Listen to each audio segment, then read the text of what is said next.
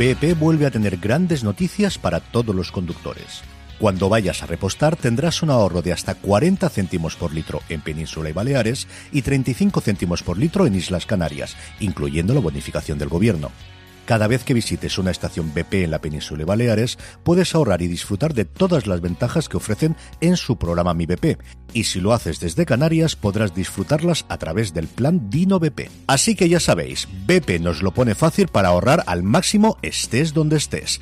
Hazte con su tarjeta en sus estaciones de servicio y si quieres consultar más información, puedes hacerlo en mibp.es y plandinobp.es.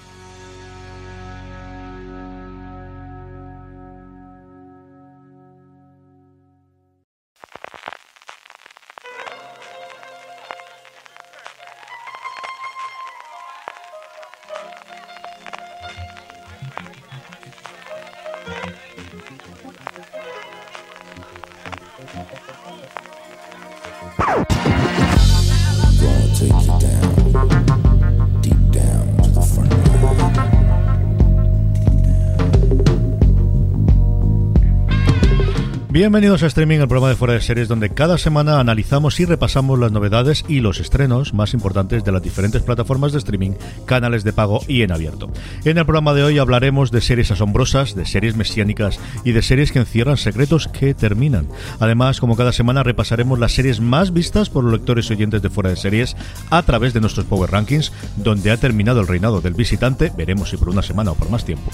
Y terminaré, como, como siempre, con las preguntas que nos enviáis relacionadas con el mundo de las series. Yo soy CJ Navas y tengo conmigo a Francis Vendaval Arrabal. Francis, ¿sobrevivimos o qué? Pues, pues mira, me, me, rima como nombre artístico, ¿eh? Me voy a pensar esto de... no sé si tiene connotaciones positivas o negativas, sea lo que le tengo que dar una vuelta al rebranding de mi... No es la Voltio, no es la Voltio, pero Vendaval no funciona No es la Voltio. También te digo, me alegro de no ser la Voltio, ya se lo reservaremos aquí a, Clemente que, pasa la historia con ese sobrenombre de la Voltio. Pues nada, bien, empezamos semana, el Real Madrid ha ganado, como está mandado CJ, por fin hemos ganado partido al Barça, he empezado el visitante, que le he pegado ahí un, tirón de maratón a ver si consigo ponerme al día de cara al final de la, serie, me he puesto con Macmillions, también a ver si llego al día para el final de temporada, así que nada, eh, muchas cositas, eh, empiezo bien la semana, ¿tú qué tal? El día a día de Serefilo, pues eso, intentando engancharme también y, viendo toda la oleada de cosas que nos vienen, eh, que es un horizonte de continuidad, podemos empezar ya con Amazon Prime Video. Pues tenemos Caronte, estreno 6 de marzo, estrena los 13 episodios de esta serie protagonizada por Roberto Álamo, Miriam Giovanelli, Carlos Hipólito y Julieta Serrano, entre muchos otros. Caronte narra la historia de Samuel Caronte, un ex policía condenado injustamente que sale de la cárcel reconvertido en abogado con el firme propósito de investigar los acontecimientos que derivaron en su condena de ocho años. Atrás, para encontrar justicia, el todavía inexperto abogado tendrá que ganarse una reputación y navegar por las complicadas aguas del mundo judicial con la ayuda de su socia formarán un tándem muy eficiente para encontrar la verdad. Su experiencia como policía, su paso por la cárcel y su recién estrenada carrera como abogado hacen que tenga un objetivo muy claro, colocarse al lado de los que tienen todo para perder. Ya hemos hablado muchas veces de ella, una serie que lleva prácticamente un año en el cajón de Telecinco y que mm, debido a ese acuerdo que tienen entre Amazon Prime Video y Mediaset se va a estrenar este 6 de marzo, a la que tengo bastante, bastante interés del que hay. Ahora, todavía le tengo más a esta, que esta, no es que estuviese en el cajón, pero Amazon ha pasado total y absolutamente de la promoción de esta serie, al menos hasta donde yo llego. Yo descubrí que iba a salir hace cuestión de una semana y al final te dedicas a esto, gracias a un podcast americano que comentaba que le van a hacerla. 000, escrito todo junto y con zetas además, se estrena también el 6 de marzo, que es esto, Francis. Sí, pues una serie eso, como tú comentabas, llega sin demasiado ruido y eso que es un proyecto importante, inspirado en el libro homónimo 000, cómo la cocaína gobierna el mundo, del exitoso autor Roberto Saviano, autor de, también de la novela Gomorra, una serie de ocho episodios que ha sido grabada entre México, Italia, Senegal, Marruecos y Estados Unidos. Sigue el viaje de una enorme embarcación que transporta cocaína desde los carteles mexicanos que manejan la producción de la droga hasta la organización criminal italiana que maneja su distribución mundial y los negocios americanos aparentemente bajo sospecha controlando las supuestas cantidades infinitas de dinero que mueve este mercado. Una temática muy de Roberto Saviano, muy de Gomorra para todos que ya vieran la película o sus diferentes adaptaciones a serie. Es Narcos el Mundo. O sea, para que os hagáis una idea, se ve los dos minutos del, del tráiler, que es lo poquito y lo único que he podido ver, porque la verdad que descubrí que, existía esta serie el fin de semana, si no ya me hubiese peleado yo con Amazon para que mandasen screeners. Tiene a Gabriel Byrne eh, como protagonista, o al final el más reconocible de lo demás, pero como decía Francis, trata de controlar un poquito todo el movimiento de la droga y en concreto de la cocaína por el mundo, así que tenemos tanto gente en África como gente hispana, se hablan todos los idiomas. La coprotagonista, al menos la que nos parece ver, es, no recuerdo el nombre de la actriz de la memoria, pero la que hacía de Cocodrile, si os acordáis el, episodio de, Black Mirror de la tercera temporada eh, en el que ella iba con el coche y ocurrió un accidente y a partir de ahí todo se empezaba a complicar. Esta actriz británica que también ha hecho un montón de cosas en series en cine y luego ya a mí cuando me mandan en medios cuando dicen que la banda sonora la hace Mogwai, que es, si no mi banda favorita de todos los tiempos, una de ellas, sobre todo de música experimental e instrumental, que ha hecho varias cosas, entre ellos del Revenant, también hizo la, la, banda sonora de la película, de la serie francesa. Es, como os digo, una serie que tiene absolutamente todo para que me guste y que he descubierto que existe este fin de semana. Esto es el mundo moderno de las series, así es como está. 000 en Amazon Prime Video. Te voy a dar otra mala noticia es que sí que había screeners, ¿eh? CJ los pasaron, ¿eh? Ya, ya, ya. no tenía ninguna duda, pero al final, de verdad que totalmente desconocido, totalmente perdido, en fin, que os contaré algo la semana que viene, porque de verdad que de esta sí que tengo muchísimas ganas de hablar. Como también ganas de hablar de las cosas de Apple TV Plus, ¿tenemos el sonidito, Francis? Pues sí, hombre, claro. ¿Cómo lo vamos a tener el sonidito? Mira. Dame, dame el sonidito. Mira, mira, mira, mira, mira. Aquí está, sí, aquí tenemos de todo. En streaming no falta de nada, FJ. no es el sonido del, del boot, que, yo esperaba que iban a resucitar o iban a recordar el del Mac, ahora que lo han quitado, que por cierto, con un comando de, la terminal se puede, se puede volver a activar. Apple Televisión trae una de las grandes apuestas que tenía desde el principio, cuando confirmaron que tenía Steven Spielberg, uno de los grandes nombres en esa presentación de la que hace ya prácticamente un año. Pues sí, la primera tanda de episodios de Amazing Stories de Cuentos Asombrosos llega este 6 de marzo. Nueva versión de la serie original de Steven Spielberg. Cada episodio nos va a transportar a mundos sorprendentes a través del punto de vista de algunos de los cineastas, directores y guionistas más imaginativos de la actualidad. Es el, es el reto que se plantea Amazing Stories, que cuenta con Steven Spielberg de nuevo como productor ejecutivo, una serie que va a estrenar sus cinco primeros episodios el 6 de marzo, cinco del tirón, la primera vez que Apple TV va a estrenar cinco episodios seguidos. Los cinco restantes irán llegando semana a semana a la plataforma. Sí, al menos entraba, ¿no? En comedia sí lo hemos tenido en los dos experimentos hasta ahora, por un lado Dickinson, por otro lado de enero, cuando tuvimos Mythic Quest, pero es la primera vez en la que tenemos episodios de más de duración de, 25 minutos. Eh, Mythic Quest fue el gran enero, estreno de enero, Amazing Stories va a ser el de marzo, y el de febrero fue esta docuserie llamada en España Visibilidad del LGTBI en la televisión, del cual hemos comentado Francis y yo un poquito, pero sobre todo Valentina Morillo ha escrito una columna sobre ello en Fuera de Series, y queríamos hablar un poquito eh, con ella de qué le ha parecido la serie. Valentina, ¿estás por ahí? Hola, por aquí estoy. ¿Qué tal estáis? Buenos días, tardes, noches, como siempre en los podcasts, Valentina. Háblanos, esta visibilidad. Yo desde el principio lo tenía en el radar. Has hecho un artículo maravilloso, por otro lado, como también en Marca de la Casa. ¿Por qué la gente tiene que ver esta visibilidad? ¿Cómo te acercaste a ella tú inicialmente, Valentina? Pues estaba ahí puesta en Apple TV y decidí, echarle un ojo.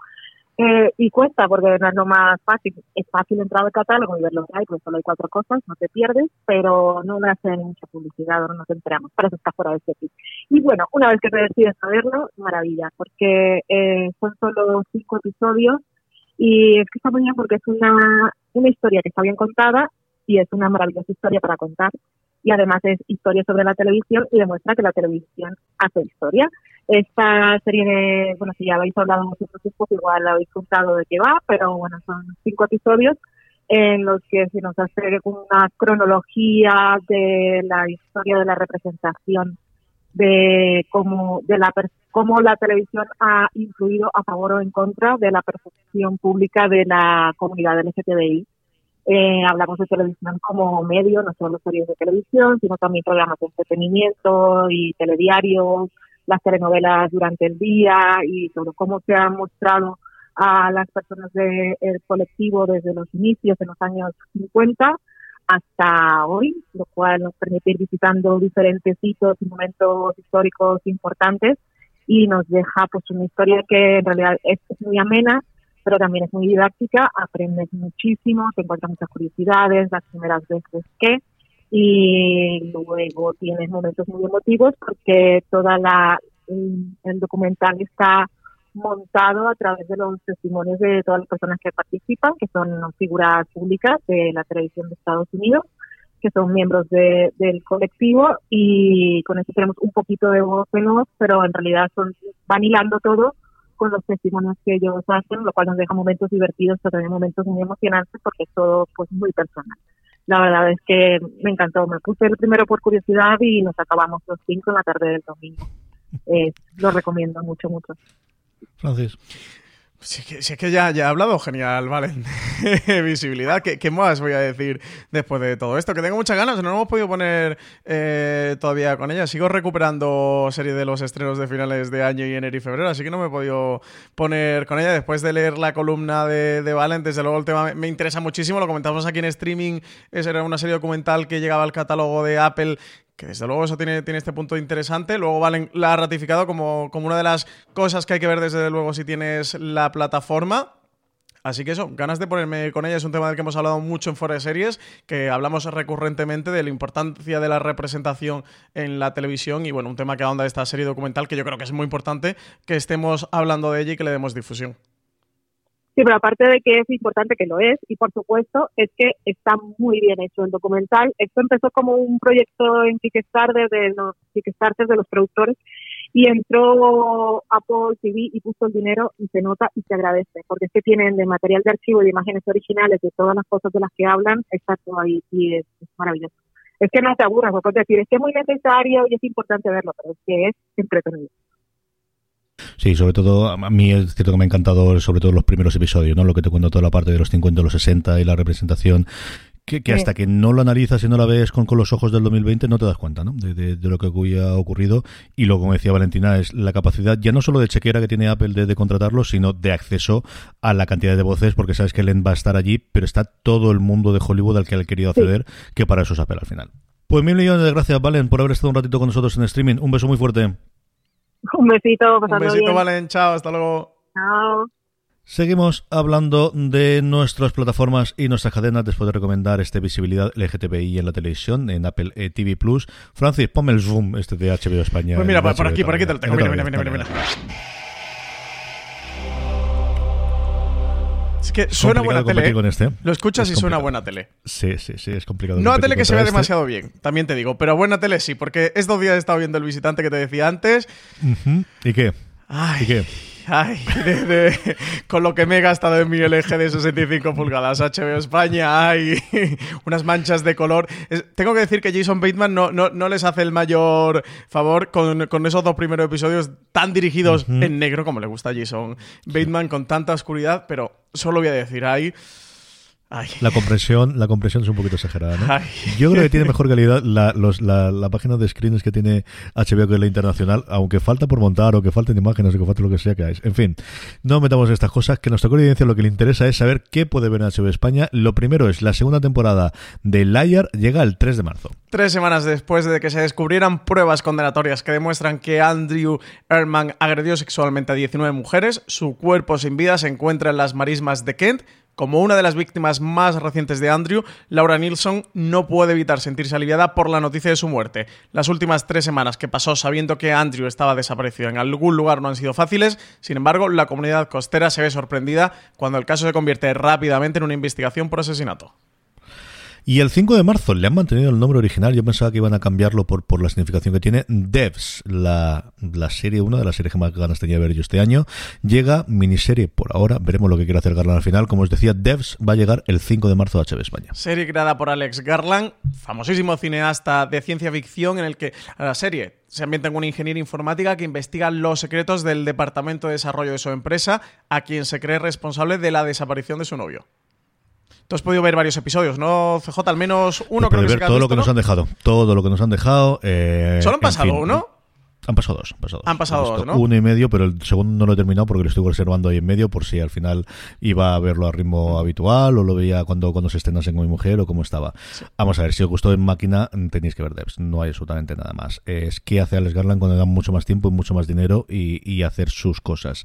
A ver cómo evoluciona y cómo acaba. Yo he leído alguna crítica de algún americano que se ha podido ver la temporada completa y, y tienes aparte, Alberto es que le dedicaba su columna de hace una semana a precisamente esa preciosismo que tiene es pues eso, eh, una serie, si os gustó en máquina, que me parece pues una de las cosas que más me gustaron en los últimos tiempos. Además, le uso más Nico Ferman haciendo de un trasunto entre Steve Jobs, pero medio mesiánico, cosas similares. Una cantidad de actores secundarios que es sencillamente apabullante. La cantidad de gente que tenemos, incluida alguna de sus actrices fechiche, que lo hemos visto en sus películas. Es, es la historia de lo que comentaba Francis. Fundamentalmente es algo está ocurriendo en un sitio muy extraño, que puede ser una mezcla de Google, una mezcla de Apple, una mezcla de algo que no sabemos lo que hay. Hay una imagen sobre la estatua que tiene en el punto central, la, esta que a mí me dejó totalmente parado en el sofá, de, no poder moverme.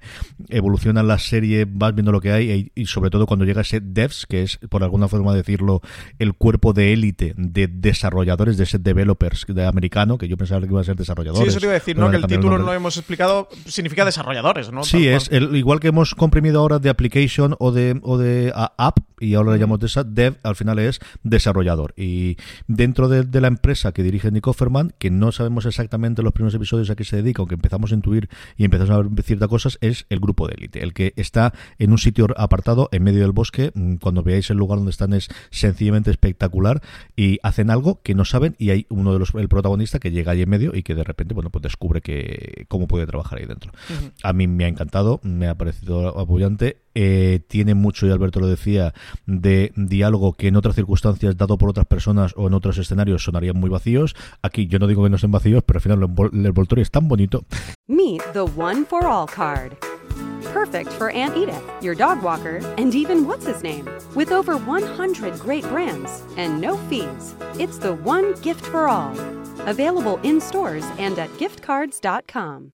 This holiday, whether you're making a Baker's Simple Truth turkey for 40 or a Murray's Baked Brie for 2, Baker's has fast, fresh delivery and free pickup, so you can make holiday meals that bring you all together to create memories that last. Baker's, fresh for everyone. Free pickup on orders of $35 or more. Restrictions may apply. Choose from a great selection of digital coupons and use them up to five times in one transaction. Check our app for details. Baker's, fresh for everyone. Es tan majo, es tan este que al final te lo tragas. A mí Alberto me la vendió muy bien, ¿eh? porque me dijo, en es muy cara, muy bonita y muy pretenciosa, filosófica e intelectual. Pues, pues, todo lo que le puedo pedir a una serie. si eso os atrae, tenéis que verla. Yo creo que al menos el primer episodio, al menos la primera media hora del episodio hasta que llegue el, momento de la estatua, si me apuráis, hasta que llegue el lugar de Devs, tenéis que verlo. Porque también creo que si no vuestra serie lo vais a ver facilísimamente. O sea, esta no va a tener, bueno, no está mal, no. Esta no va a ser de, no está mal, para pasar el rato, para planchar, no, ninguno país, ninguna de esas cosas. O es, no te digo yo la vuestra serie favorita, pero sí una de las series favoritas, o la vais a aborrecer desde el principio, no va a haber punto medio. Yo la amo desde el primer, vamos, desde los dos minutos que empecé a ver Devs, que se estrena el 5 de marzo. Y luego el 6 de marzo tenemos ya la cuarta temporada de Better Things, otra serie que trae HBO España fuera del catálogo tradicional de HBO, que nuevamente es de las grandes cosas que yo creo que está haciendo HBO España. Movistar Plus, Francis, tenemos serie, ¿verdad? Pues tenemos de todo, tenemos de todo. Llega 27 de abril Penny Dreadful City of Angels, nueva entrega de Penny Dreadful que traslada la acción del oscuro Londres victoriano a la luminosa Los Ángeles de 1938, una época y un lugar profundamente marcados por las tensiones sociales y el glamour de la edad de oro en Hollywood. A raíz de un macabro asesinato, el detective Tiago Vega y su compañero Lewis Michener se ven envueltos en una peligrosa investigación que navega por la compleja historia de Los Ángeles, de los edificios de las primeras autovías de la ciudad o los fuertes vínculos con las tradiciones del pueblo mexicano a las misiones de espionaje del Tercer Reich en América y el auge de los predicadores radiofónicos. A medida que profundizan en un caso que mezcla el folclore, las profecías y el culto a la muerte y al diablo, Diego y Luis descubren que se están enfrentando a fuerzas sobrenaturales muy poderosas que amenazan con destruirlo todo. El director español, Paco Cabezas, que ya estuvo detrás de las cámaras en cuatro de los episodios de la última temporada de Penny Dreadful, repite aquí como director de varios episodios. Sí, pero más que varios episodios, que yo no sé por qué pusieron eso en la nota de prensa de Movistar Plus, incluido el primero. O sea, el piloto lo dirige Paco Cabezas, que al final es el que tiene la importancia en cuanto a la estética y en cuanto al planteamiento inicial de, visualmente de una serie con tanta fuerza visual como lo tenía eh, originalmente Penny Dreadful y que lo va a tener en esta spin-off barra secuela, como queráis verlo, también, pues eso con el encuentro curioso y mm, todo lo malo del mundo les pasa, ¿eh? No hay nada que no les pase en toda la serie. Madre mía de mi alma. Qué locura que tenemos. Esa llegará en abril porque Movistar Plus nos está adelantando las cosas de abril. sí, sí, tenemos bastantes cosas. ¿eh? También tenemos The Good Fight, cuarta temporada que llegará el 9 de abril.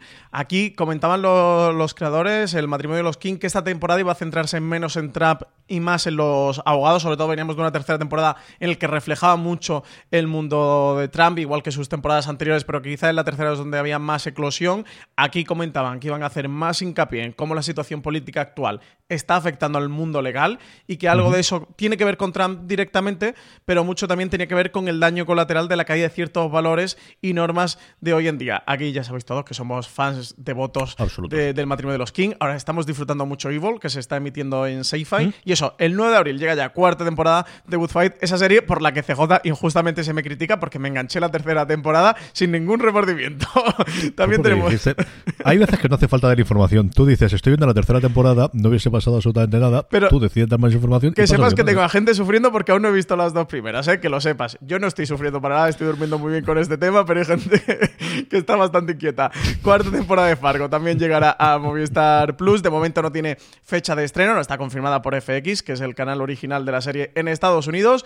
Una nueva historia, ya hemos hablado de ella en streaming, pero para quien no la tenga marcada, tendrá lugar en Kansas City, Missouri, en los años 50 y está protagonizada por Chris Rock, Jason Schwartzman, Jesse Buckley, Ben Whishaw, Jack Houston y Salvatore Espósito, entre otros. Salvatore Espósito, que antes hablamos de Gomorra, precisamente uno de los protagonistas de, de Gomorra también. En esta cuarta temporada, dos grandes mafias, la italiana y la afroamericana, controlan la otra cara de la economía, la de la explotación, los chanchullos y las drogas, con el fin de prosperar y mantener una relativa paz. Los líderes de ambas familias deciden intercambiarse a sus hijos primogénitos y criarlos como suyos. Una vez más, una nueva historia con nuevos personajes tan patéticos como heroicos, una historia de supervivencia, inmigración y de lo que somos capaces de hacer por dinero, como ya nos tiene acostumbrado Fargo, que por cierto, volví a ver Fargo, ya no sé, por decimonovena vez en mi vida o más este fin de semana. Sí, sí. Que María Santoja no había visto Fargo CJ y no podíamos continuar así, así que decidí ponérsela.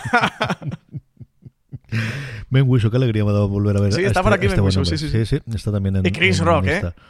Es brutal, si es que la producción de FX y ahora que le está entrando el dinero de Disney, eh, Debs es una serie que, hemos comentado antes, ha sido España original de, FX. HBO eh, estrenaba ahora también un par de comedias que había comprado de ellos. Es decir, es otro lugar en el que van a tener muchísima producción y más aún que se está moviendo de ahora con este acuerdo con Hulu. Es uno de los dos, tres grandes lugares donde va a venir la producción para, para nutrir a Hulu eh, en esta guerra del streaming que, que, ya tenemos aquí.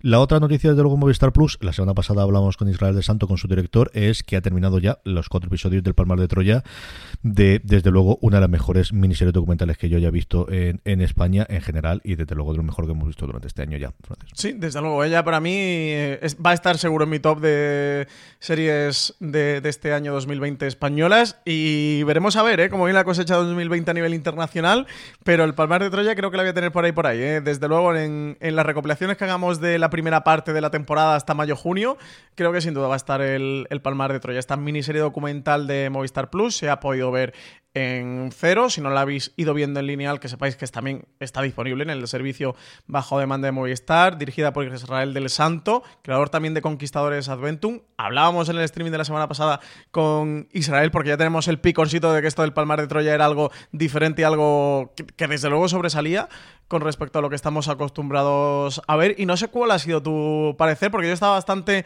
Mm, entusiasmado viendo el Palmar de Troya, pero tenía muchas ganas de ver el cuarto, más allá de por esta historia, de por ver si realmente la, miniserie cuajaba como una de esas em, producciones excepcionales. Y desde luego para mí que lo hace. El cuarto episodio creo que ya es, el, es la traca final, como se dice por aquí en la comunidad valenciana con las hogueras y con las mascletas, ya es el colmo del surrealismo, eh, entre barbarie y, chanante, bueno, todo esto que recoge el Palmar de Troya y que creo que realmente la, la convierte en. Lo hablamos con Israel del Santo en una buena serie, porque mm, consigue contrapesar muy bien esa dualidad que encierra la historia, que por un lado tiene historias que son tremendamente duras y tristes, porque han jugado con la vida de personas o le han destrozado la vida a personas, pero por otro lado, con ese punto eh, cómico de, de, de, de lo chanante de la situación, de situaciones absolutamente locas, disparatadas eh, que trascienden ya el punto de una secta, que tiene ese punto cañí español, pero también a su vez internacional, porque tuvo un eco internacional y de hecho salen comunidades o personas de comunidades alrededor del, mundo. Creo que tener ese punto de mm, conseguir trasladar la naturaleza de la situación a la pantalla con esos dos mundos compartidos en el que creo que el chanante podría tirar del otro, ¿no? Y, que, mm, que, que, fuera... La parte más dramática o que, pasara por un tamiz en el que no se toma en serio la situación, ¿no? O que, o que no se le da la gravedad o el peso que, tiene, que tienen ambos asuntos. Sería fácil o sería muy difícil hacer, mejor dicho, lo que han conseguido. Así que por mi parte, CJ, chapó, me lo he pasado muy bien viéndola. Creo que es un buen reflejo, ¿no? Nos construyen una realidad o una realidad española que algunos teníamos ahí un tanto ocultas y esperando que eh, de parte de Cero o de una productora o de cualquier otro canal o plataforma confirmen el próximo proyecto de, este equipo. Ha estado 100 balas detrás, la, uno de, los, de las productoras del grupo de Media Pro Studio, Israel del Santo. Yo estoy como loco porque el equipo vuelva y nos traigan otro caso como este, la historia española de la televisión. Sí, desde luego cualquier cosa que hagan, aquí tiene un espectador absolutamente fiel. Yo faltaba por ver el cuarto, como comentabas tú, Israel nos dijo que era el agabose y es cierto. Y, es un agabose en cosas que sí que se han conocido porque ha salido en medios, pero que yo desconocía porque ni veo esos programas de la mañana y de la tarde y luego cuando ves todo lo que ha ocurrido recientemente, alguna cosa me había llegado, pero ni de lejos la, la cosa absolutamente disparatada de las portadas del interview, de los posados, de todo lo demás que ves aquí en medio. Y luego yo creo que combina muy bien y es cierto que quizás un poquito extraño el que te interviene, eh, eh, meten tres personas jóvenes que tiene sentido en el último episodio porque es cuando entran y la parte en la que cuentan la relación con las familias es de lo más duro que yo he visto. O sea, ese momento en el que dicen, y ese es semi-spoiler, pero para que se me entienda de, yo he podido salir pero dentro están mis familias y esta es la mm. situación que tengo a día de hoy con mi familia, es de lo más mm, duro que he visto yo en televisión en tiempo. De verdad que es mm, de, pegarte un bofetón de varios. El último episodio lo hace en varias ocasiones, pero esos dos momentos, ya no el momento de la lágrima, no de que salga, sino de hacerte cuenta de la relación de esto es lo que he tenido que sacrificar y por esto no estuve mucho tiempo dudando si salía o no, es me parece eh, demoledor, sencillamente demoledor, ¿no? Y luego el ver cómo sigue funcionando la cosa, sigue haciendo, funcionando para adelante, con menos fieles, con menos dinero, con menos lo que tú quieras, pero que siga hacia adelante, ¿no? A mí, de verdad, buscar cuatro horas para ver los cuatro episodios, un poquito menos, ¿no? Son en torno a 50 minutos, mm, algunos es un poquito más corto, pero están todos bajo demanda en Movistar Plus, vale la pena, de verdad que es un, sí, dentro del género de sucesos, del género de True Crime, mm, sin asesinatos, pero alguna cosa mm, Sí, pero sí que hay crime. O sea, aparece... al final, crime, o sea, sí que hay hechos delictivos y criminales. O sea, esto es una cosa con el true crime, eh, lo hemos comentado varias veces, que todo el mundo dice, si no hay asesinatos, no, no es true crime. No, no, no. Crime es criminal y, y crímenes hay de muchos tipos. Y desde luego aquí delitos no le faltan, ¿eh? Tienen una colección, tienen una, una baraja. No, no, hay una parte de luego la financiera, que al final tienes cuatro episodios, ¿no? De toda la. Eh, que me gustaría haber metido más es la parte financiera y de cómo eso va para arriba o para mm, abajo, y la llegada de internet y la llegada de la difusión, cuánto permite hacerlo. Y luego toda la parte internacional, que es cierto que vemos vídeos y que vemos, pero entiendo que es mucho más complicado irte fuera para rodar. Pero yo no me hago la idea, igual que sí que tengo una idea de cómo es el convento, de cómo son esas congregaciones que ellos cuentan que tienen en Irlanda o que tienen en Alemania, de realmente el día a día y cómo funciona y el brazo largo de de, ellos hasta qué punto llegan, ¿no? Sobre todo cuando dicen varias ocasiones de que podían llamar y que llamaban y que recibían las órdenes directas del Papa del Palmar. Esas son las cosas que tuve más de dudas, pero de verdad, tenéis que verla. Es una que tenéis que ver. Sí, sí, Absolutamente, yo la estoy recomendando. Estoy por ahí predicando la fe, esta fe palmariana concreta, la la serie documental del Palmar de Troya. Sí, señor. Y esas voces, esa voz de Clemente sobre todo. Padre mía de mi alma. Te, ha salido un poco clemente, ¿eh? Madre mía de mi alma, te ha salido un poco clemente, ¿eh? Sí, sí, sí, sí, sí, sí, sí, sí, sí, Luego el pausa, y voy poco a poco, y el rebaño, y estas cosas. A mí me recuerda terriblemente a un político español, pero no voy a decir lo que luego busco mejor. sí, que luego todo se sabe. Sí, en vez del rebaño es el pueblo, pero sí, damos exactamente igual. Netflix, Lo primero, uno de los grandes estrenos, ¿no? Damián Chazelle, no sabíamos nada de hace un poquito de tiempo y ya tenemos al menos el teaser de Eddie. Uno de los estrenos, desde luego, más esperados de la primavera, al menos para los fans devotos de Damián Chazelle, un proyecto en el que se embarcó después del éxito de La La Land, de hecho un proyecto que tiene bastante relación con, con La La Land, sigue teniendo en común con esa película el jazz, que es su protagonista, que además que el prota de toda esta historia se empeña en sacar adelante un club dedicado a esa música, pero aquí la acción la vamos a trasladar de Los Ángeles a París y Chassel ha contado con varios colaboradores muy importantes para esta miniserie de 8 episodios que se va a estrenar el próximo 8 de mayo. No cuenta eh, no queda demasiado. Eh, va a contar en ella con Alon Paul, compartiendo labores de dirección con cineastas franceses, y con Jack Thorne en los guiones. La música corre a cargo de Glenn Ballard, más conocido por el gran público por sus colaboraciones con Alanis Morissette. El protagonista de toda esta historia es André Holland, que interpreta a un pianista de jazz neoyorquino, que es ahora el dueño de un club parisino en horas bajas Primer teaser ya lo tenemos, eh, está lanzado por Netflix, lo podéis encontrar en foreseries.com. Desde luego nos refleja el ambiente alrededor de ese club, el ambiente callejero y el ambiente que respira el personaje que va a impulsar parte de la trama junto a su hija adolescente que se muda improviso a París para vivir con él. Eso, acercaros por foreseries.com si os interesa el proyecto, si os interesa esta nueva serie de Damien Chazelle, que además también tiene mucho en común con su primera película, ¿eh? con la primera película que, mm, que hizo el director. ¿Qué te ha parecido, tío? Yo sé que eres muy fan de él. A mí me ha parecido muy interesante. Yo llegué a ver. Eh, he visto su, primera peli, porque la, carrera de Chazelle, bueno, lo descubrí con White Plus, yo creo como la mayoría de todos nosotros, y entonces he seguido la carrera bastante cerca. Vi Guy and Madeline on a Park Bench, que es como se llama la película original, con la que le encuentro muchos paralelismos en este teaser.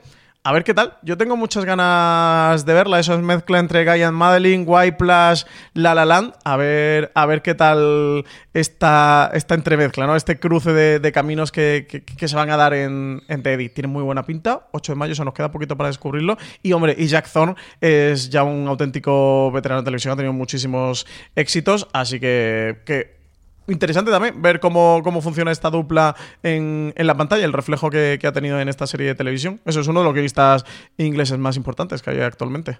A mí Holland es un tío que me gusta mucho como intérprete, con el, con el tiempo cada día me gusta más. Me gustó mucho lo que hizo en la primera temporada de Castle Rock. Me gusta mucho una película de Sonderberg que hizo para Netflix pequeñita, que, que, lo más curioso que tenía era, bueno, por un lado, que el guion era de lo siguiente que hizo como guion, el, el ganador por el guion de Moonlight en el, al Oscar, y luego que se grabó mm. con, con, iPhone, se grabó íntegramente con iPhone 8, yo lo pongo siempre de ejemplo en la universidad cuando doy clases de, de cómo día de hoy la tecnología te permite hacer otras cosas, que se llama High Flying Bird. Es un mundo hipotético en el cual ha habido un bloqueo en la NBA y una huelga de los jugadores de baloncesto. Está disponible en Netflix, si no lo habéis visto. Es, de verdad, no es una de las grandes eh, cosas que ha hecho Soderbergh, pero si gusta sobre todo el mundo de la NBA, el mundo del negocio junto con el deporte, ser un montón de cameos de gente de gente conocida, tanto de la NBA como de, de actores a los que al final le pide la amiga el, el favor para que hagan eh, algún papel puntual. Es una cosa curiosa y la protagoniza Holland y está muy muy bien. A mí en esa película me gustó muchísimo él. Otra serie de la que no sabíamos dónde iba a estrenarse, que tenía el gran recamo de Kate Blanchett, bueno, pues Stateless definitivamente también va a Netflix. Netflix ha adquirido los derechos de distribución internacional de Stateless, miniserie australiana de seis episodios que ha sido co-creada por Kate Blanchett junto a Alice McCready y Tony Ayres, que se presentará el 26 de febrero, o ya mejor dicho, se ha presentado el 26 de febrero en la Berlinale, que ya estamos a marzo. Stateless se desarrolla. This holiday, whether you're making a Baker's Simple Truth turkey for 40 or a Murray's Baked Brie for two, Baker's has fast, fresh delivery and free pickup, so you can make holiday meals that bring you all together to create memories that last. Baker's, fresh for everyone. Free pickup on orders of $35 or more. Restrictions may apply. Choose from a great selection of digital coupons and use them up to five times in one transaction. Check our app for details. Baker's, fresh for everyone.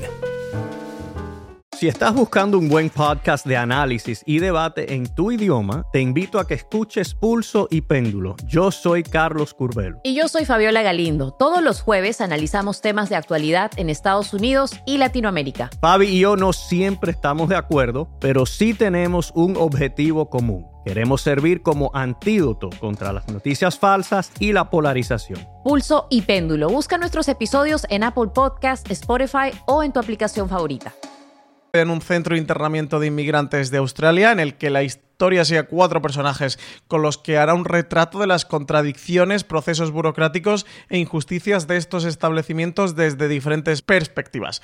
Blanchett ha estado desarrollando la idea original que sirvió de inspiración para escribir esta historia desde 2013, labor en la que entró de lleno en 2014 cuando empezó a colaborar en ACNUR como embajadora y que tal y como explicaba con sus propias palabras ha dado como resultado una serie cuyo título se refiere a la condición de apátrida en un sentido poético y metafórico, más allá del legal o, o físico, habla más sobre la pérdida de la identidad que sufren las personas que son obligadas a permanecer retenidos durante largo tiempo, en el que son separados de sus familias, su casa y su cultura. La actriz ganadora de dos premios Oscar no va a ser una de las protagonistas, pero sí que se ha reservado un papel recurrente. Le acompañan en el elenco actrices como Ivonne Strahovski o Dominic West, el, el actor de The Wire, que también está por aquí metido en este proyecto.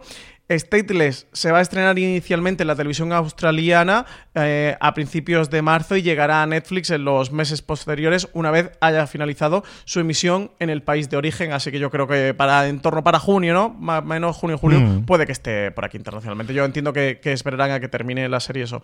Y con los ocho episodios que tiene, sí, exactamente. Irá completa bajo demanda. Casi nada del aparato, madre mía de mi alma, el vaya elenco. Y por otro lado, eh, cuarta y, fin, como suele ser Netflix últimamente, que cancela las cosas, bueno, pues la dan más dos de las dos o tres temporadas que habitualmente tenemos. Atípico, una de esas series que yo creo que funciona bien con el boca oreja, que le ha encontrado su hueco y su tipo de espectadores, como os digo, confirma que tendrá una cuarta temporada y que además será la última. Después de cuatro meses del estreno de su tercera temporada, periodo en el que los seguidores de Atípico estuvieron sufriendo el silencio de Netflix y temiendo por su continuidad, la plataforma ha anunciado que ha renovado la serie por una cuarta y última temporada, como tú comentabas, CJ. Atípico es una historia sobre el paso de la edad adulta de Sam, un adolescente con un trastorno del espectro autista que busca el amor y la independencia el viaje de autoconocimiento también lo emprenden sus familiares, que tendrán que asimilar cambios en sus respectivas vidas. Para la cuarta temporada regresarán los actores principales, como Jennifer Jason Leigh. Y nada, tendrá 10 episodios para un final que veremos a lo largo de 2021. Nos falta por repasar las cadenas en abierto en primer lugar y es que tenemos más información sobre el Ministerio del Tiempo, conforme sabemos, tenemos ya algún teaser sobre los, eh, si no los lugares, si las personajes históricos que van a salir y antes de eso dimos la exclusiva de que Manuela Bellés era fichada por el Ministerio del Tiempo como nueva patrullera francesa. Nos adelantamos a todo, dábamos en exclusiva, lo hacía Marina Such, de que Manuela Bellés se incorpora como nueva patrullera a la serie de El Ministerio del Tiempo. Nos lo confirmaba Javier Olivares, co-creador de la serie. Nos decía que era una incorporación de una nueva patrullera que es insegura, tímida, muy lista, pero siempre dubitativa y que iba a dar otro panorama distinto a la serie, que era un personaje al que se salva de un pasado complicado y que, que lo van a incorporar. También nos hablaba de- del personaje de Irene Larra, de Cayetana Guillén Cuervo, que para él decía que estaba en el papel de, su vida, que iba a crecer esta temporada mucho como patrullera, que iba a pasar a ser una mujer de acción, que creía que lo pedía el personaje. Adelantábamos todo esto en foraseries.com. Si queréis también leer las declaraciones de Javier Olivares, la tenéis en la web. Así que nada, nos adelantamos con este fichaje de Manuela Vallés, una buena incorporación, una de las grandes actrices españolas que está despuntando, que, que podemos ver cada vez en más proyectos de series de televisión y de cine. Así que nada, una cuarta temporada del Ministerio del Tiempo, CJ, que ya va calentando motores, que vamos conociendo noticias poco a poco, poco a poco, poco a poco. Sabemos que va a aparecer Picasso en esta nueva temporada, acompañado de otros personajes históricos. Va a aparecer también Franco y otros muchos. Pues muchas ganas del Ministerio del Tiempo. Muchas, muchísimas, y yo creo una de las grandes sorpresas, ¿no? De, lo- de una forma totalmente por El secreto de Puente Viejo, que echa el cierre, que va a terminar en esta novena temporada, a tres media, pues mm, de alguna forma siguen los, los mm, las desinencias de ese problema que tuvieron con Pasapalabra de Telecinco, que mira por dónde ha acabado hasta con El secreto de Puente Viejo. Sí, efecto dominó, efecto dominó. No sé esto cómo lo estará llevando Paquita Salas, que, que el descalabro pasa palabras de desencuentro de Mediaset con ITV, que propiciaba el final del programa de Cristian Galvez, haya acabado con una de las series fetiches de Paquita Salas para colocar a sus actores. Lo adelantamos en el streaming de la semana pasada, en, en ese breaking news de, de Eh. última hora, al cierre del, del programa, que justo en ese momento salía la noticia, noticia confirmada por A3 Media a través de un comunicado, en el que decía, bueno, pues que ya daban, eh, llegaba el desenlace eh, final en el presente curso televisivo para la serie, tras nueve años y más de 2.300 episodios, eh, que ha tenido el, el secreto de Puente Viejo. Una serie que se estrenaba el 23 de febrero de 2011, que desde entonces consiguió una audiencia sólida en las tardes de Antena 3, además de un gran éxito internacional, se ha emitido en más de 60 países. Ojo, eh, cuando hablamos de la internacionalización de las series españolas, El secreto de Puente Viejo, más de 60 países, destacando su recepción en Italia, donde se emite en Canale 5. Eh, me, he tirado a la piscina del italiano. En el canal 5 italiano, te hubieses quedado de miedo, pero nada, bien, canal Pero ya 5 lo iba, era por contexto porque Ya, ya. allí se emite bajo el nombre de Il Secreto. Pues nada, pues todo eso. Una gran sorpresa y a ver cómo reconfigura sus tardes eh, a tres media ahora que tiene eh, tres concursos, los dos que tiene actualmente en, en antena, tanto haya ahora Caigo como el Boom y, con este pasapalabra que no sabemos si lo dejarán justo antes de la noticia para tener ese efecto de barrido que sigue existiendo en la televisión lineal, que nos hemos olvidado desde hace mucho tiempo, pero aquí sigue teniendo importancia y, y cómo lo reconfiguran la tarde con hasta tres concursos más, el de la mañana que tiene el equivalente al precio justo, cuatro más. Bueno, pues lo que está quedando la televisión lineal, fundamentalmente espectáculos, galas en directo, realities y al final este tipo de concursos, bueno, que llega a la parrilla y que tiene su legión fieles. ¿eh? Además, está, miran las audiencias y suelen funcionar tremendamente bien. Terminamos con las cadenas de cable, Francis. Lo primero que tenemos es noticias sobre la décima temporada de American Horror Story. Un fichaje, pues un fichaje de caché, y es que Macaulay Culkin, ni más ni menos, se une a la décima temporada de la serie Ryan Murphy. Ryan Murphy la cogió el Custerrining, ¿eh? esto de anunciar a novedades de series que tiene en marcha en su cuenta de Instagram. Si queréis saber todas las novedades de Ryan Murphy, no sigáis a Fuera Series, no sigáis Deadline, no sigáis Variety, tenéis que seguir la cuenta de Instagram de Ryan Murphy, que es donde está empezando a soltar, bueno, pues toda esta clase de noticias. En el streaming de la semana pasada ya adelantábamos el, este teaser de, de, de Halston, de nueva producción, bueno, nueva producción de 25 producciones, casi que tiene que, como aquel que dice Ryan Murphy, en marcha, no llega a 25, pero bueno, casi casi. Esta vez, eh, turno para los fichajes de la décima temporada de American Horror Story. Incorporación de Macaulay Culkin, Macaulay Culkin, eh, actor que se va a unir eh, a esta nueva entrega, una larga lista de veteranos de la serie antológica, como Ivan Peters, Sarah Paulson, Kathy Bates, Lily Grossman, todos ellos repiten y eso tendrán la incorporación del, del actor a la nueva serie que recordemos que FX renovó hasta la decimotercera temporada a finales del pasado año así que tendremos American Horror Story al menos hasta 2023. No sabemos hasta cuándo tendremos Macaulay Culkin, pero American Horror Story tiene el futuro asegurado. Y yo creo que no lo dejaron más. Eh, por otro lado, con muchísima pena por parte de Marina, eh, que sigue regularmente la serie, es una grandísima fan eh, de ella y también de mis hijas, Steven Universe, que va a acabar en marzo en Cartoon Network. Tras el adiós de Hora de Aventuras e Historias Corrientes, la serie de animación de éxito más transversal que quedaba en emisión era Steven Universe, una ficción con fans tanto entre los niños como entre los adultos. La serie ha ido evolucionando desde su estreno para incluir muchos temas sobre los que implica hacerse mayor, los legados de nuestros padres, el consentimiento, la salud mental o la visibilidad LGTBI de la que antes hablábamos. También llega el punto final para esta serie, punto y final que va a ocurrir en marzo. Steven Universe Future es el nombre con el que está emitiéndose la ficción en su sexta temporada, que va a terminar en Estados Unidos el 27 de marzo, con un especial en cuatro partes. Esta nueva entrega ha representado una evolución más que un cambio con respecto a cómo era la serie desde su estreno en 2013. El arco principal iniciado entonces, se cerraba en la quinta temporada y en una TV muy emitida el pasado verano y ahora eh, que, ahora estamos viendo a un Steven ya adolescente que empieza a centrarse con emociones más adultas. Así que nada, acaba Steven Universe, CJ, ya dimos el adiós eh, final a Hora de Aventuras. Ahora se nos va se nos va otras de las grandes series de animación de nuestra época. Toca renovación, ¿eh? se ha acabado también Boya Horseman. Está cero infantil, pero se ha acabado también Boya Horseman. Así que nos estamos quedando huérfanos de buenas series de animación. Bueno, siguen saliendo y es cierto que al final, yo creo que se puede hacer un encuentro después o volver a resucitarlo, pero al final la idea te da lo que te da y, y yo creo que tampoco es mala idea, ¿no? Que al final vayan concluyendo todas y que encuentren una serie. Yo la descubrí gracias a, a que Marino no lo comentó, la vi con las crías un par de, de, de veranos y es una serie que nos ha gustado bastante, bastante. Terminamos con las recomendaciones. Francis, ¿qué recomendamos de todo lo anterior a nuestra querida audiencia? Pues te voy a robar devs. Como tú ya has visto el primer y tienes Amazing Stories, te, te, voy a robar devs que le tengo muchas ganas. Creo que tiene todos los ingredientes para, para ser una serie Francis Arrabal. Así que creo que esta me va a gustar mucho. Me quedo con esta. Pues si tú te quedas con devs, yo me quedo con 000. Eh, la gran sorpresa para mí, al menos ahora, de, de encontrármela sin más. Yo comentaré algo la semana que viene porque esta voy a ver seguro más de un episodio y más de dos este fin de semana cuando se estrene en Amazon Prime Video. Francis, vamos con los Power Rankings, vamos con las series más vistas durante esta semana, con muchísimo movimiento para arriba y para abajo, eh, un par de entradas en la misma. Unos Power Rankings que hacemos, como siempre os digo, a través de una pequeña encuesta, encuesta que colgamos todas las semanas en foradeseries.com, pero que la forma más sencilla de que no se os olvide rellenarla es que os unáis a nuestro grupo de Telegram, telegram.me barra fuera de series, donde más de 1.200 personas hablan diariamente sobre series de televisión y además cuando Marina Sus cuelga la encuesta os avisamos y así nada, en cuestión de 5 o 10 segunditos nos ponéis las tres series que más os ha gustado de esta semana. Es así los, con los datos que recopilamos en nuestro Power Rankings. Unos Power Rankings que empezamos con una de esas entradas que os decía, de las dos solamente que tenemos esta semana. Vergüenza, la mm, exitosa comedia de Movistar Plus, que se cuela directamente en el puesto número 10. La que se está liando la tercera temporada de Vergüenza, ¿eh? ha ido en escalada en, en, conversación de liarse alrededor de, de, la serie. Novena posición para Boya Horseman, serie, comentábamos antes, que, que ya ha terminado su emisión, serie disponible Netflix, que baja cuatro posiciones en nuestro Power Ranking.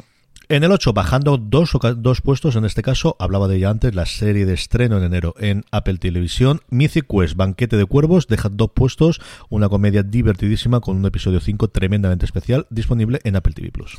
Y séptima posición para Evil, la serie creada por el matrimonio King, que está disponible en Safari España. Baja tres posiciones, pero sigue aquí en nuestro Power Ranking. Recomendadísima, ¿eh? por todo fuera de series. Dos puestos sube de New Pop. Algo ha pasado. Ay, ay, digo ay, yo, algo ha pasado, algo ha pasado el último episodio, algo ha tenido que pasar. Ay, ay, ay. Dale ahí, dale ahí. Alguna cosita ha tenido que pasar para que suba dos puestos a ver cómo se encara el final de temporada de la producción de Sorrentino de New Pop. Como sabéis todos, menos Francis Arrabal, se puede ver en HB España. Quinta posición para Narcos México, la serie que se estrena en Netflix, que ha estrenado su segunda temporada. Nada, gustan mucho los temas de, de Narco. Esta serie gusta a la afición, suele funcionar bastante bien. Así que nada, entra en nuestro Power Ranking directamente a la quinta posición. Ya ha terminado la parte de su última temporada, última confirmada, nos queda la segunda, hemos estado hablando semana tras semana sobre ella en Pikingos, el podcast oficial, y en esta semana sube cinco puestos, cinco. La gente se ha cogido esta semana para reincorporarse y engancharse y ver el episodio y ir después a Francis, a María Santonja y a Richie Fintano a hablar de ella semana tras semana. Vikingos en TNT, cinco puestos sube, se queda en el puesto número 4 del Power Rankings. ¿Cómo lo estoy echando de menos, eh, CJ? Me he quedado huérfano de, de. Madre mía, hasta finales de año. Esto no se hace. Michael Hurst, jamás te lo perdonaré. Tercera posición para Locan la serie de Netflix, que repite posición con respecto a la semana pasada, que parece que está levantando menos ruido del que se esperaba, pero mira, aquí el Power Ranking no está mal posicionada, ¿eh? Dos semanas consecutivas en tercera posición. Eso, parece que ha funcionado eh, menos de lo esperado. Yo lo sigo teniendo pendiente. Llegué a ver hasta el cuarto episodio con los screeners, a ver si la acabo. Yo lo que vi no me ha terminado de engatusar, ¿eh? No, no me parece que esté mal, pero tampoco creo que las expectativas que teníamos eran muy altas para esta, para esta serie. Y a partir de aquí, movimientos. Llevamos muchísimo tiempo con las dos mismas series en la misma posición y lo que ha habido es un cambio. Ha habido un baile de posiciones y es que el visitante, la serie de HBO España, a punto de terminar, le queda un episodio después de esta semana por eh, emitirse, se queda en el puesto número 2. Y primera posición CJ para Star Trek Picard, la serie disponible en Amazon Prime Video, que es una posición que se encarama hasta la primera en nuestro Power Ranking. Está funcionando muy bien Picard, ¿eh? Eh, no sé si te da la sensación que está funcionando hasta mejor que, que Discovery en cuanto a conversación, funcionamiento del Power Ranking eh, y lo que se está hablando ya en Twitter. No sé si influido, pues entiendo que sí, CJ, por ti, por Dani Simón, que, que estáis haciendo esos podcasts de, de recap. Si estáis aumentando la serie Philly aquí en torno a Star Trek Picard, seguro que sí, yo lo doy por hecho que es debido a esto.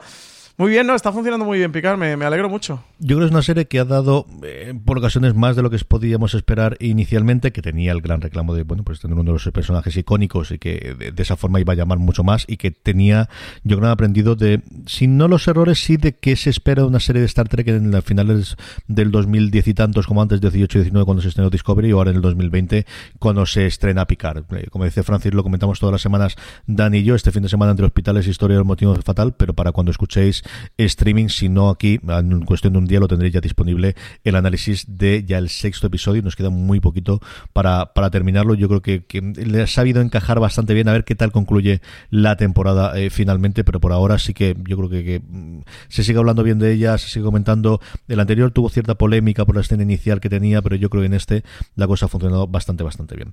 Con esto terminamos los Power Rankings, las series más vistas por vosotros y pasamos a las preguntas de los oyentes. Preguntas que nos hacéis llegar siempre a través de las redes sociales, fuera de series, o que nos podéis hacer llegar en esa misma encuesta que hacemos para el Power Rankings. Siempre os dejamos un pequeño sitio para que nos preguntéis, cosa como por ejemplo hace David el Mago.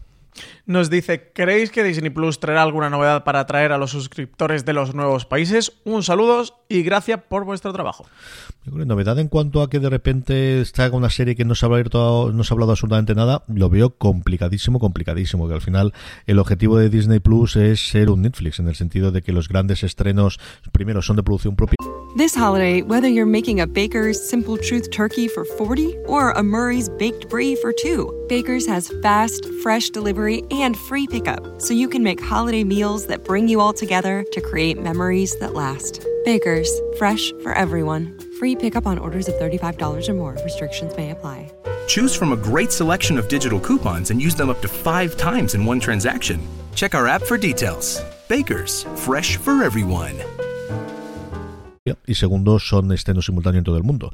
Hemos visto que con The Mandalorian no ha ocurrido y lo vamos a tener todo al principio, pero sus grandes estrenos desde luego son las series de Marvel y son lo que se puede hacer en el universo de la Guerra de las Galaxias, a ver qué ocurre con, con las series que tenemos separadas, especialmente con la segunda temporada de Mandalorian.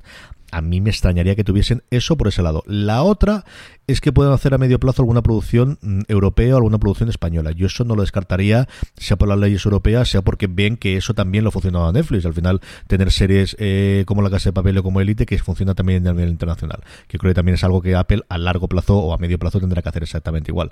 Eso sí que yo creo que ocurrirá, pero que sea para que el 24 de marzo de repente entre en algo distinto que los de gente de Disney Plus en, Estados Unidos no tenga, o de repente nos digan aquí tenéis la serie tal que esperábamos para dentro de siete meses hombre, cosas más raras he visto, pero me extrañaría horrores.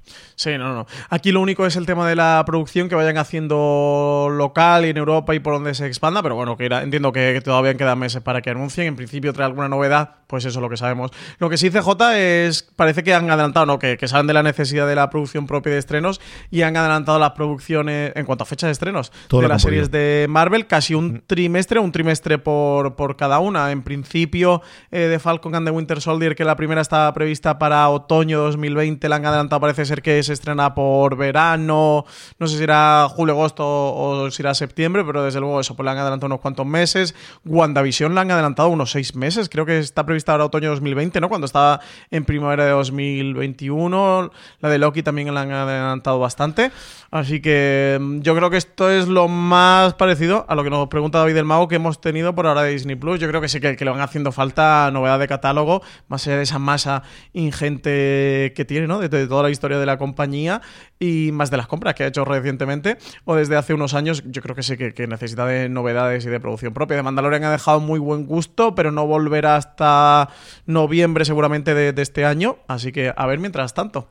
Yo tengo muchas ganas de que empiecen ya con, más producción propia. Aquí estamos con lo de siempre y es el, no tenemos los números desde fuera. Yo creo que sí que el sentimiento es Mandalorian ha funcionado tremendamente bien, incluso mejor de lo que ellos esperaban, tanto en comparación con la película como en la creación de un fenómeno cultural como ha sido Baby Yoda en Estados Unidos en los últimos dos, tres meses del año. Entonces, ese vacío que en otras ocasiones se hubiese notado, se ha notado todavía más porque de repente cuando ha terminado de Mandalorian no has tenido nada nuevo. Sí, sí, total. sí tienes encore y tienes cositas y tienes muy, muy, pero muy mínimas. Y evidentemente las películas de catálogo son todas las del mundo y te podrías, tienes una vida entera para verlas. Pero el factor novedad y el factor eh, algo mm, nuevo y distinto mm, tienen un corte hasta dentro de cuatro o cinco meses. Es decir, algo similar a lo que ocurrir, yo con la producción propia de, HBO, que cuando termine las tres que tienen, no tenemos nada anunciado y de repente se va a volver a parar.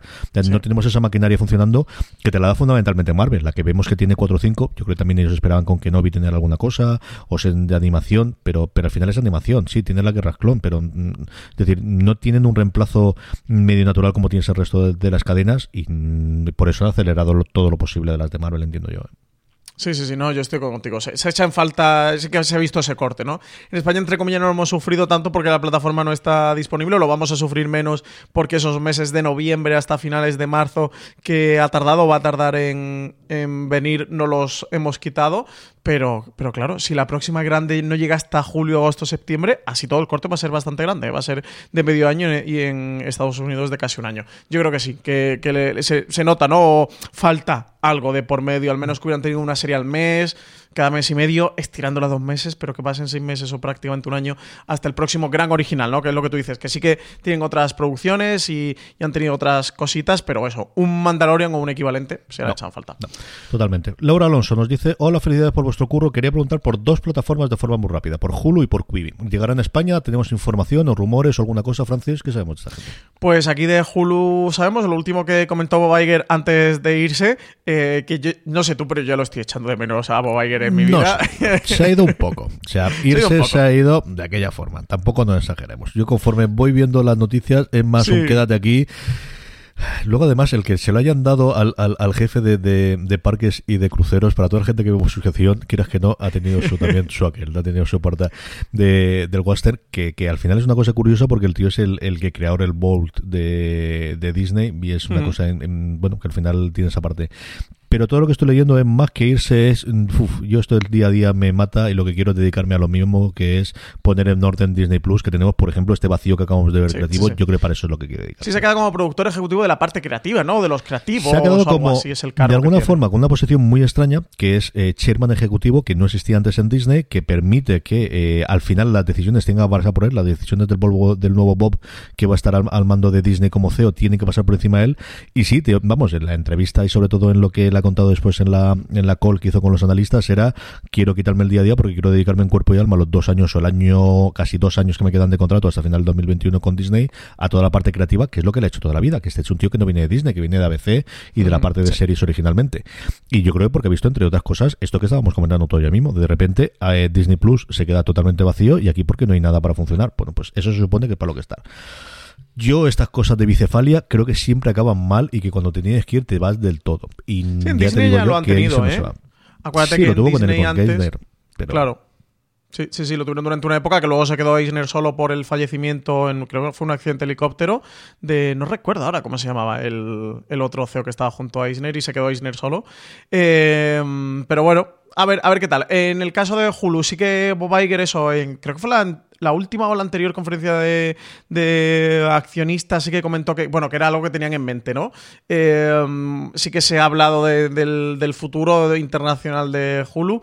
Yo creo que es algo. Y ya en cuanto a apuesta personal y mera especulación, porque no hay información oficial por parte de Walt Disney Company, es que van a consolidar Disney Plus y intentarán algo para el año que viene. Pensad que en Estados Unidos existe, de que el primer paso internacional lo vamos a ver ahora el 24 de marzo en España, Inglaterra, Francia, Alemania, etcétera, etcétera. Eh, no sé si el plazo de un año CJ es algo más menos prudente para que empecemos a saber, bueno, a saber no, o a ver a, a Hulu de manera internacional, eso. Yo creo que 2020 absolutamente descartado. Sí que puede que tengamos noticia este año, pero ya no sé si primavera de 2021, otoño de 2021. Yo entiendo que va a ir por ahí, por ahí, más o menos un año después. Disney Plus era la primera pata, el, salir, ya habéis visto que todo el lanzamiento se ha hecho como de una manera muy prudente por parte de Disney Plus, incluso dieron una fecha que luego han decidido adelantar, así que prefirieron pecar de ser conservadores o de previsores, tampoco le han adelantado mucho, le han adelantado solo una semana, no le han adelantado ni un mes ni meses, pero bueno, eh, sí que parece que son bastante conservadores en todo esto y quieren que la estrategia sea firme y no fallar en el intento. Yo creo que aquí Hulu, la movida es que la plataforma ha cambiado. Hulu nació hace muchísimo tiempo, antes que, Netflix, incluso en alguno de los casos, para eh, ser un lugar donde las cadenas en abierto ponían los episodios al día siguiente a disposición de la gente y con anuncios, aunque pagabas, tenía anuncios originalmente. Eso a día de hoy ha desaparecido. El contenido de CBS mm, en la gran mayoría de los casos ha desaparecido, está dentro de CBS All Access. El contenido de NBC prácticamente todo se va a ir a Peacock. El contenido de CW desde hace mucho tiempo se fue a ventas a Netflix o a sus propias canales o a ventas internacionales. Y el queda fundamentalmente es el contenido de ABC, que al final es la propia Disney. Si a eso le sumamos que ahora eh, cada vez se le está sumando más contenido original directamente por la plataforma de Hulu y que ahora llega toda la parte de FX, que es la otra gran compra que ha hecho eh, Disney junto con la compra de Fox, evidentemente yo creo que ahora sí tienes los miembros para hacer una expansión internacional porque de esas series vas a tener tú la capacidad. Otra cosa es que se decidan hacerlo, porque al final eso hace pues que mm, se dejen de vender series internacionales como Devs o como todas las que hemos comentado previamente que venían o que tenían parte de producción en Hulu, que se venden se dejen de vender internacionalmente tanto las comedias como los dramas de ABC, que les dejan un pico y una buena eh, cantidad de pasta todos los años a la productora, ahora que la gran mayoría de, las, de las series también la produce ABC Studios. Ese yo creo es el cálculo que tienen que hacer ellos mentales. Si realmente tenemos suficiente volumen y suficiente cantidad de derechos para poder hacer una segunda plataforma de venta internacional, sabiendo lo complicado que está fuera. Yo creo que es el futuro, yo creo que funcionará y creo que la tendremos a medio plazo, pero también creo que dependerá mucho de cómo funcione Disney Plus y de que puedan recuperar los derechos de esas series para poder tenerlo. Y la otra es Quibi. Quibi, pues a ver qué ocurre. Yo creo que tiene todo el sentido que llegue a España y que la abran. Aquí creo que más el problema de la traducción y es un problema del doblaje y es un problema de los subtítulos, de si se van a lanzar simplemente entenderlo en inglés, en la plataforma. La plataforma le falta poquito para darse a conocer. Ahora en South by Southwest yo creo que empezará con las probaturas y con las betas. Y no recuerdo ahora de memoria si era abril o era mayo cuando salía en Estados Unidos. La aplicación solo se puede descargar a día de hoy a donde yo tengo conocimiento las App Store americanas, así que si tienes una cuenta americana la aplicación lo podéis descargar. Tiene esos dos niveles de pago, uno con publicidad y otro sin publicidad, que yo no sé cómo le funcionará.